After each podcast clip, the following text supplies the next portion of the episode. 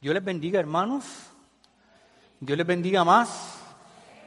Nos gozamos de estar un día más en la casa del Señor.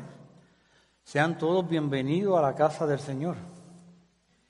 Seguimos con la serie basada en Filipenses 4:4, que dice, regocijaos en el Señor siempre.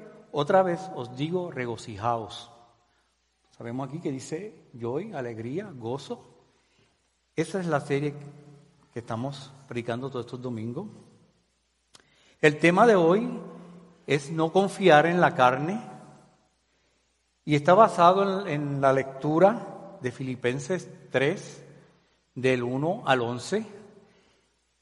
Y le vamos a, dar lectura del 1 al 4 para entonces después, según vaya desarrollándose el mensaje, eh, ir leyendo los demás versículos. Filipenses 3 del 1 al 11, pero vamos a ponernos de pie, ¿verdad? En honor a la palabra del Señor, para leer del 1 al 4. Nos tengamos, digamos amén.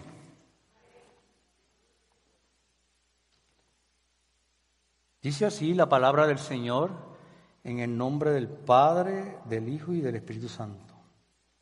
Por lo demás, hermanos, gozaos en el Señor. A mí no me es molesto el escribiros las mismas cosas y para vosotros es seguro. Guardaos de los perros, guardaos de los malos obreros, guardaos de los mutiladores del cuerpo. Porque nosotros somos la circuncisión, los que en el Espíritu servimos a Dios y nos gloriamos en Cristo Jesús, no teniendo confianza en la carne. Amén. Pueden sentarse. Tengan sus Biblias abiertas. Amén. Este libro o carta del apóstol Pablo, él escribe a los Filipos. Es una carta donde habla mucho del gozo, ¿verdad? Como hemos visto en la serie, que es mencionado en el versículo 18 del capítulo 1 de Filipenses. También es mencionado en el versículo 25 y 26 y 18 del capítulo 2. Y luego en el capítulo 4, el versículo 1 y el versículo 4, es mencionado el tema del gozo. Esta iglesia, podemos mencionar que es una iglesia muy querida por el, el apóstol Pablo, la iglesia de Filipo. Era una iglesia, aunque vivía en una región muy pobre, y una región muy lejana, apoyaba económicamente a, Pablo, no importando su situación, si estaba en una situación de éxito o estaba en buenas o en malas, esta iglesia apoyaba a Pablo. Dice, no solo por eso el apóstol Pablo tenía mucho aprecio por esta iglesia, sino porque también padecieron juntos ellos. Cuando Pablo llegó a Filipo, en esta ciudad era una ciudad eh, coloniada por los romanos. Y ellos estaban orgullosos de ser, de pertenecer a, Roma. Y le llamaban también como si fuera una, mini Roma. Pero el problema de ahí es que los judíos no eran, no eran bienvenidos eran aborrecidos. Y, y casi no había judío en, en esa ciudad. El apóstol Pablo fue perseguido en esa ciudad y aún la iglesia que implantó ahí también fue perseguida. Vamos al tema de hoy. Dice, no confiar en la carne. Como vemos, era el tema principal de cada cierto tiempo, el autor de Filipenses regresa al tema de gozo, como hemos hablado. Cómo vivir una vida de gozo, cómo vivir un, el sumo gozo en medio de las dificultades, como hemos visto en las anteriores predicaciones, en medio de la persecución, en medio de la defensa de la sana doctrina, en medio de eso, podemos ser capacitados para vivir una vida de sumo gozo. y centrarnos y enfocarnos en nuestra vida en lo que realmente es que trasciende, ¿verdad? Y es eterno. Pero en medio de todo esto, el tema de sumo gozo, se han, se han desarrollado algunas doctrinas que son esenciales en la vida del creyente. Esto quiere decir que si alguien no cree en esto, simplemente y llanamente no es creyente, si no creemos en esas doctrinas esenciales, que es la doctrina de, de Jesucristo, la doctrina que Él es el Hijo de Dios, en Jesucristo, en su encarnación, que lo vimos en el capítulo 2 de Filipenses. Y hoy estamos llegando de nuevo a una doctrina esencial. Esta es, podríamos decir, el punto de apoyo sobre el cual se sostiene o se cae la iglesia. Sin esto, la iglesia no sobrevive ni un segundo. No puede existir eh, iglesia sin esta doctrina. ¿Y cuál es la doctrina? la doctrina de la salvación solo por la fe puesta en Jesucristo. Y las implicaciones que tiene cuando esto se saca de ecuación y se comienza a predicar o se comienza a tratar o a observar una confianza en la carne. Quiero mencionar cinco características del verdadero cristiano antes de seguir con este tema. El verdadero cristiano se goza en el Señor. El verdadero creyente es firme y drástico en lo que cree, como vamos a ver en el tema de hoy. El verdadero creyente adora en espíritu y en verdad, como decía el cántico que acabamos de cantar ahorita. El verdadero creyente se gloria en Jesús. Y el verdadero creyente no confía en la carne, que es el tema de hoy. Si confías en la carne, no te glorías en la carne. O sea, no te glorías en tus méritos personales. No te glorías en que eres un super erudito que lo sabes todo. No te glorías que eres de tal familia. No te glorías en que durante toda tu vida has practicado algo y no quieres moverte de eso o sea que no es enseñable. Tu gloria debe ser quién. Toda la gloria es para Jesucristo. Y por tanto, no debes confiar en la carne. ¿Cómo una iglesia pasa de ser cristiana a ser una iglesia nominal?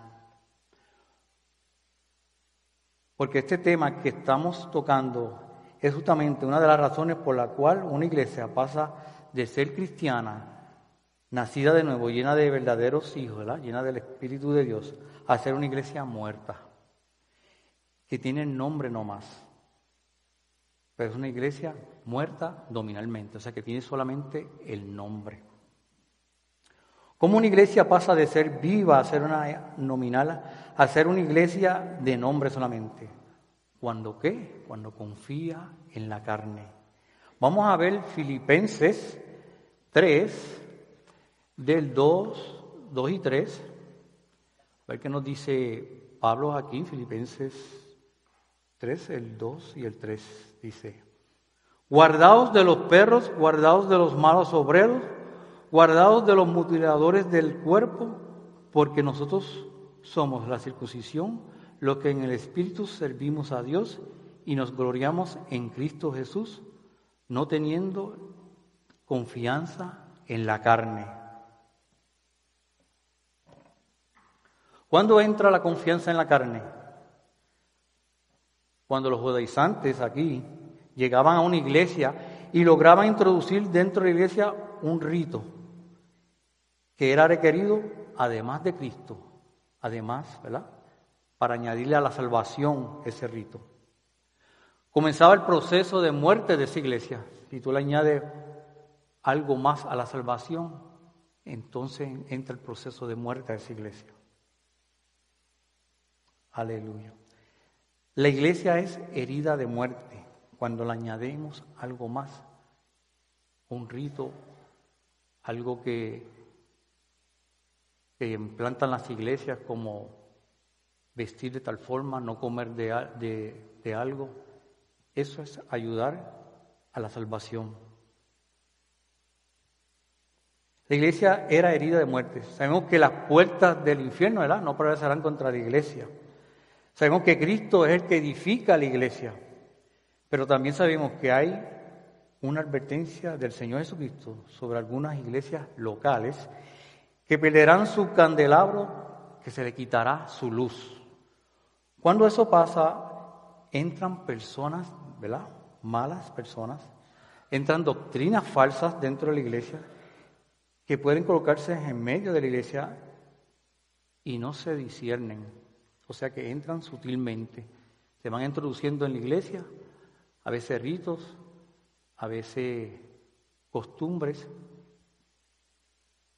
que uno no se va dando cuenta y se va, le va añadiendo algo a la salvación.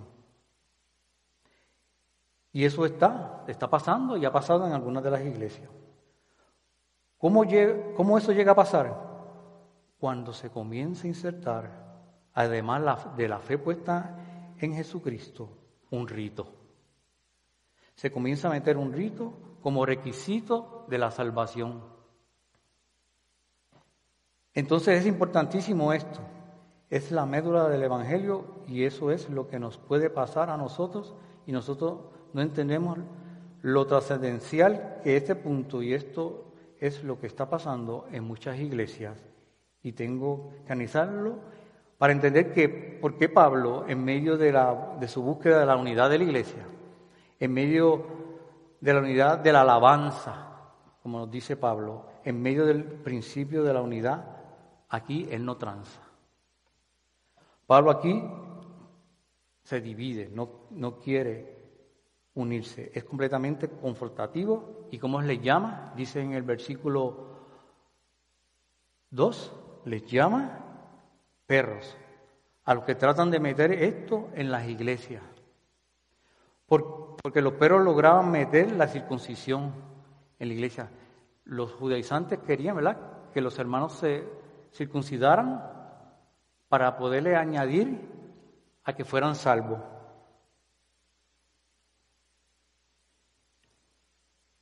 Dice, pero los perros lograban meter la circuncisión dentro de la iglesia de Filipos y mataban la iglesia. Entonces, dice Pablo, de la gracia habéis caído, le dice a los Gálatas. ¿Se puede caer de la gracia? Lo que es está expresando Pablo cuando les dice a los Gálatas, de la gracia habéis caído, esto en vez de descansar y de depender de la gracia de Dios, dependen de sus propios esfuerzos humanos, de sus méritos humanos. ¿Qué pasa cuando comienza a ser el mérito humano de uno? No hay que una verdadera conversión. Termina toda la gente metiéndose en un rito, dejando de lado la vida espiritual. Creen más en la costumbre, en el rito, que su vida espiritual. Y eso es lo que pasa cuando es una iglesia de nombre. Para ser una iglesia viva, pasa de ser una iglesia viva a una iglesia muerta. Cuando pues muchas iglesias implantan doctrina de hombre, ritos de hombre. Como les dije anteriormente, no debes vestir de esta forma, no debes comer de esto para poder llegar al cielo. Son dogmas de hombre. ¿Qué es confiar en la carne? Dice, es menospreciar el poder de Dios, menospreciar el poder de la gracia de Dios es no descansar sobre la gracia de Dios. ¿Qué más es confiar en la carne? Confiar en las obras, confiar en lo que uno pueda hacer, confiar en la dignidad propia nuestra, es confiar más en los hombres que en Dios. ¿Qué motivaciones tenían los judaizantes para tratar de vender a la iglesia de Filipo el tema de la confianza de la carne, el tema de la circuncisión. Porque ellos terminaban siendo que los favorecidos. Favorecidos por quién? Por el Sadedín, por los fariseos, porque ganaban prestigio y influencia. Tenían un lugar de reconocimiento en la iglesia también y metían el tema de la confianza de la carne. ¿Cuáles son los ejemplos actuales de la confianza de la carne y cómo la gente confía en la carne hoy?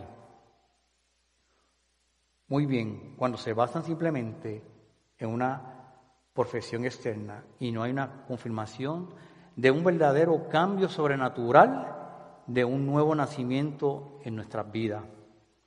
Otro ejemplo de confiar en la carne, creer que todo lo podemos, ya que ellos mismos pueden ganarse la salvación con, con esos ritos, con esas costumbres. Ellos pueden, yo puedo de alguna manera comprar o ganar obtener la salvación. Soy capaz de hacerlo por ser bueno, por darle de comer a los pobres, por ser un buen padre. Y no estoy diciendo que ser un buen padre es malo. Lo que estoy hablando es que confiar en eso, sentirse que con eso ya se ganó el cielo, no está bien. Otro ejemplo es ser un buen hijo, el mal entendimiento de las disciplinas espirituales. ¿Y cuáles son las disciplinas espirituales? Orar, ayunar, meterse con Dios la lectura, devocionales. Si, es, si en eso tú confías y eso te sientes que por eso te has ganado la salvación, también estamos mal. Hacemos esas disciplinas espirituales ¿por qué? Porque ya somos salvos, ¿verdad? Las doctrinas, este, disciplinas espirituales, las practicamos porque ya somos salvos. Puede volverse una confianza en la carne cuando tú le preguntas a algunas personas, ¿por qué eres salvo? Bueno, porque vengo a la iglesia todos los domingos. Esa persona no ha atendido lo que es el, el Evangelio y está confiando en la carne. ¿Por qué eres salvo? Pues no he matado a nadie, no le tiro piedras al guardia, no velo al guardia. Parece gracioso, ¿verdad? Pero gente que, si realmente piensa que por haber adquirido algo, por haber comprado algo,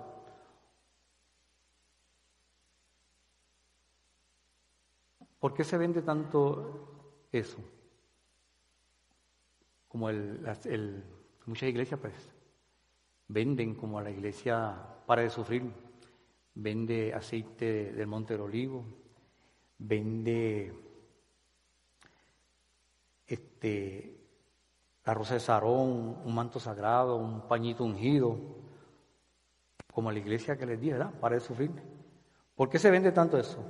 Porque confían en eso. Porque meter el tema de la confianza en la carne, eso es meter el tema de confianza en la carne en la iglesia porque también, porque es un buen negocio para ellos. Otro ejemplo son las, las tradiciones humanas, los sacramentos, los ritos, como forma, como forma parte de, obtener la, la salvación. También la filosofía, una ideología. Algunos pues dicen, pues mira, yo no, no creo en Dios, este, no creo en el, en el cielo ni el infierno. Pero eso es qué? Filosofía humana. Ellos piensan que, que por vivir una vida bien, ser bueno, se llega al cielo. O sea que con filosofía humana, ideología, no se llega al cielo, sino, ¿verdad? Un encuentro personal con Jesucristo, se llega al cielo. La carne es su Dios. Ese ídolo moderno de su ideología también es su Dios. Es su forma de pensar, o sea, él mismo se ha vuelto su Dios. Su Dios es su ideología, entonces esos son algunos de los ejemplos que también el ser humano se siente bien, ¿verdad? Y cree que con esa filosofía, con, con ese pensamiento, llega a Dios. Otros pues también, otro ejemplo es, otros oran y oran y rezan muy seguido y oran por, por sacar a gente del, del purgatorio y, y lo llevan al cielo. Y hay muchos ejemplos más de producir confianza en la carne. Pero vamos a ver que Pablo nos dice, él se pone como ejemplo de confianza en la carne en el Filipenses 3, del 4 al 8, y dice así,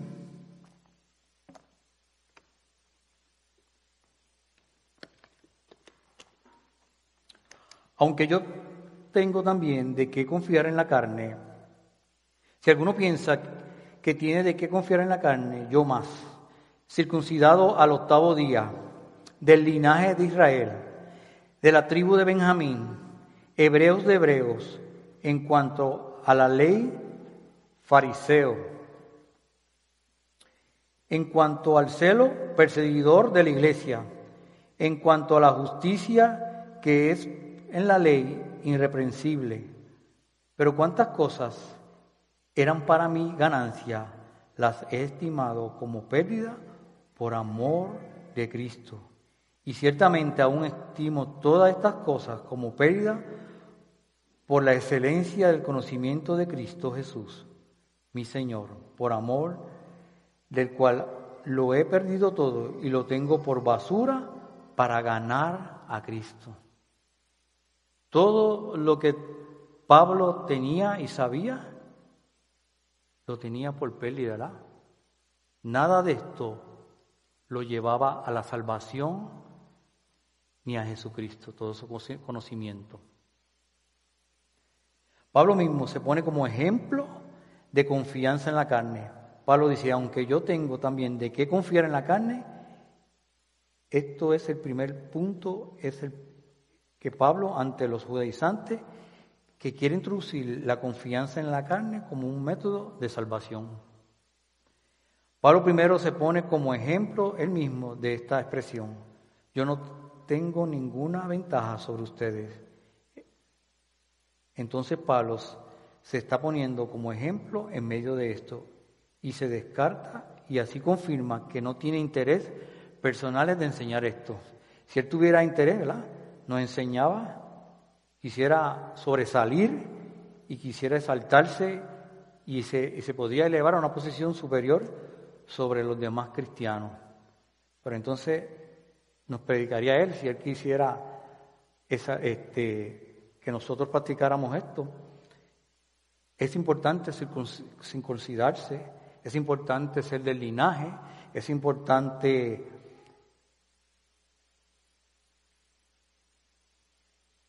confiar en la carne. Y sí tiene esto que ver con la salvación, pero él no. Nos dice en el versículo 8, todo lo tiene como pérdida y basura. ¿Para qué? Para ganar a Cristo. O sea que nada de esto lo lleva al cielo. Esto no tiene ninguna participación en la salvación y que no confiamos en nosotros. No podemos confiar en nosotros ni en la carne. En el versículo 3 vemos que también Pablo dice, dando una clara evidencia de un verdadero hijo de Dios no tiene que confiar en la carne. No somos perdón, nosotros somos la circuncisión los que en el espíritu servimos a Dios. Tenemos que cortar, circuncidar todo aquello que nos aparta de Dios. Vamos a, a ver unas características de la carne. También estas características pueden tener, las pueden tener las falsas religiones y aún la iglesia. Si la carne puede producir religiosidad, mucha emoción, mucha devoción, mucho radicalismo. Y podemos ver que hay gente que es muy radical en sus propias creencias y hasta da la vida por eso. Te vemos los musulmanes, ellos van a la mezquita y oran y le piden, lloran y piden perdón a Alá y de cierto, Alá no es Dios. Y ellos, los radicales, lo que son los talibanes. Ustedes vimos como en el 9-11, en las Torres Gemelas, ¿verdad? Ellos mataron tanta gente, ¿verdad? Y ellos se creen que por eso llegan, como dicen ellos, al paraíso. Ellos son radicales y creen en eso. También hay gente que peregrina, a la India y, y venden todo lo que tienen, literalmente, y lo entregan todo ¿qué? al gurú, el cual quieres, al, al cual quieren servir. Y también este, se van allá y viven semidesnudos sin nada. Y eso lo puede producir también qué? La carne. Yo me acuerdo en Puerto Rico, de un cantante, eh, Dani Rivera, fue allá a la India y cuando vino a Puerto Rico con unas batas largas, con su pensamiento, pues, dirigido a que lo que creía lo llevaba al cielo, que lo que practicaba la India lo llevaba al cielo. Hay gente que literalmente da la vida por su creencia y su ideología, como vimos, como hacen los musulmanes. Todo, todo el mundo está debajo de esa devoción o radicalismo y religiosidad. También vemos gente moral y, y todo el mundo está cautivo con eso. Los lleva a entregarse a todo tipo de religión. A veces vemos vecinos, compañeros de trabajo, ¿verdad? Que se entregan a una religión, viven en comuna, se apartan del mundo y pensando que eso los lleva al cielo. ¿Puede pasar lo mismo en una iglesia cristiana? ¿Podemos confiar en la carne en una iglesia cristiana? Por supuesto que sí. La carne puede producir un ambiente de mucha religiosidad, muy cautivador, un ambiente de mucha alegría externa y muchas expresiones de mucho misticismo también. Pero la pregunta es, ¿cómo sabemos que eso es obra del Espíritu o es obra de la carne? ¿Cómo sabemos si son Pablos, ¿verdad? recontrafieles en la asistencia? Vemos, ¿Cómo sabemos también que hay, vemos Pablos que, antes de convertirse eran recontrafieles en las ofrendas, ayunaba de día y de noche, como Pablo lo era, o vemos que son verdaderamente Pablos convertidos y generados. Nosotros llegamos a la iglesia y vemos gente muy fiel, ¿verdad? Vemos gente que no falta, moralmente intachables, son celosos de la fe. ¿Cómo sabemos que si es obra del Espíritu Santo o es obra de la carne? Dice la palabra de que por sus frutos los conoceréis. Pero aquí el punto clave que es la doctrina, la sana doctrina. Porque hay mucha gente que puede tener mucho celo, pero no conformarse. Tienen que, conformarse con qué? Con la ciencia, con la sana doctrina. Y vamos a ver cómo Pablo aquí marca el punto. Todo es simple. El hecho de añadir un rito a Cristo hace que esto ya deje de ser obra del Espíritu Santo. O sea que si añadimos un rito a lo que estamos haciendo, ya no deja, ser obra, deja de ser obra del Espíritu Santo y es obra de qué? De la carne. Otra característica de la carne que quiero, que quiero abundar. Como mencioné al principio, es los, los celos. Es el celo y vamos a hablar del celo bíblico, no del celo entre parejas, ¿verdad? Son dos celos muy diferentes. Dice, los judíos tenían celo de la ley, como Pablo llegó también a matar ¿eh? y, a, presenciar que la muerte de Esteban. Y era celoso de la, de la ley. Si encontramos este celo en una iglesia o en una religión, es que hay verdaderamente la salvación. No. Pablo lo tenía y no, y no tenía salvación. Pablo antes de convertirse tenía este celo por la ley, por la ley de los judíos y no tenía salvación. ¿Y cuál es la forma correcta de tener celo dentro de la iglesia, veamos lo que dice Romanos 10.2. Dice, porque yo les doy testimonio de que tienen celo de Dios, pero no conforme a la ciencia. Porque ignorando la justicia de Dios y procurando establecer la suya propia, no se han sujetado a la justicia de Dios. El problema del, celo De, los, de los judíos es que no tenían conocimiento correcto. Tenían el celo por la ley, ¿verdad? Por, su, por el Torah. Tenían de una forma distorsionada. Buscaban establecer sus propios criterios y ritos y no en base a la justicia de Dios.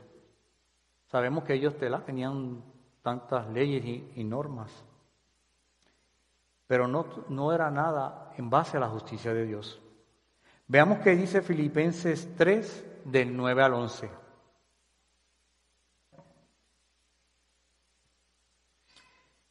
Dice, y ser hallados en él, no teniendo mi propia justicia, que es por la ley, sino la que es por la fe de Cristo, la justicia que es de Dios por la fe, a fin de conocerle y el poder de su resurrección y la participación de sus padecimientos, llegando a ser semejante a Él en su muerte, si en alguna manera llegase a la resurrección de entre los muertos.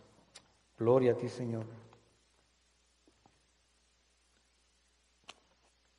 ¿Cuál es? ¿Cuándo es que alguien hace su propia justicia? Estamos hablando aquí de la justicia de Dios. ¿Cuándo es que hace alguien su propia justicia? Cuando hace algo fuera de la ley o toma su propia justicia ¿verdad? por las manos. Entonces, ¿cuál es la justicia de Dios? Se puede afirmar entonces que la justicia de Dios es la salvación divina a través del Señor Jesucristo se ha hecho realidad en el presente. Todos aquellos ¿verdad? que han conocido, han tenido un encuentro personal con Jesucristo, han tenido esa, esa justicia en su vida. ¿verdad? Y se ha hecho realidad en el presente, en la vida de los creyentes, de nosotros los cristianos. En la existencia actual de nosotros, ¿verdad? Aunque todavía en esperanza pues se cumplirá de modo definitivo cuando quién? Cuando Cristo venga, ¿verdad? Y nos lleve a su gloria.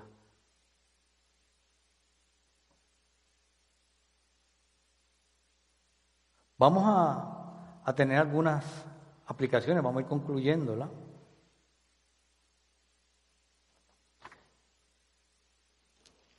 Dice la primera, vivir en gozo en medio de las dificultades, problemas y persecución en medio de las defensas de la sana doctrina.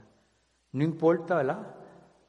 De lo que usted esté pasando, tenga problemas, tenga situaciones, enfermedades, debemos, ¿verdad? De mantenernos en ese gozo que nos da el Señor. Y en medio de ese gozo, ¿verdad? Mantenernos firmes en la fe en Cristo Jesús. Otra característica es del verdadero creyente se goza en el Señor, como vimos al principio las cinco características.